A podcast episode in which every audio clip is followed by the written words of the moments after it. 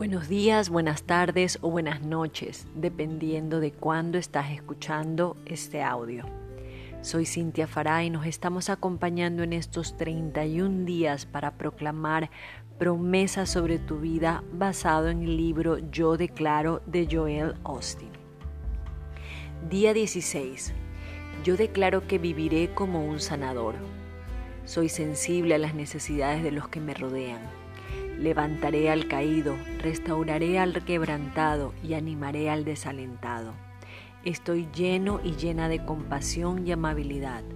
No buscaré simplemente un milagro, me convertiré en el milagro de otra persona mostrando amor y misericordia donde quiera que vaya. Esta es mi declaración. Nunca es usted más semejante a Dios que cuando ayuda a personas heridas. Una de nuestras tareas en la vida es ayudar a enjugar las lágrimas. ¿Es usted sensible a las necesidades de quienes le rodean, de sus amigos, de sus vecinos, de sus compañeros de trabajo? Muchas veces detrás de esa hermosa sonrisa, detrás tal vez de una foto, detrás tal vez de una alabanza del domingo, hay una persona herida. Está sola, su vida está revuelta. Cuando alguien está luchando, ofrézcase sea un sanador, sea un restaurador. Tómese tiempo para enjugar las lágrimas. Su tarea no es juzgar, su tarea no es saber si alguien se merece algo o decidir quién tiene razón o quién no. Su tarea es levantar al caído, restaurar al quebrantado y sanar al herido.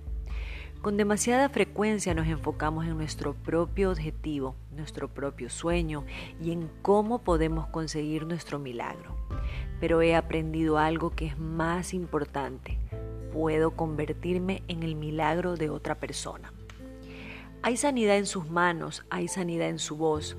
Usted es un recipiente lleno de Dios. Ahora mismo está lleno de ánimo, lleno de misericordia, lleno de restauración, lleno de sanidad. Donde quiera que va debería repartir la bondad de Dios.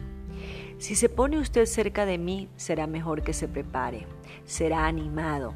Quizá haya cometido muchos errores, pero yo le diré, la misericordia de Dios es mayor que cualquier error que haya cometido. Quizá haya perdido años de su vida tomando malas decisiones, pero le diré que Dios todavía tiene una manera de llevarle hasta su destino final.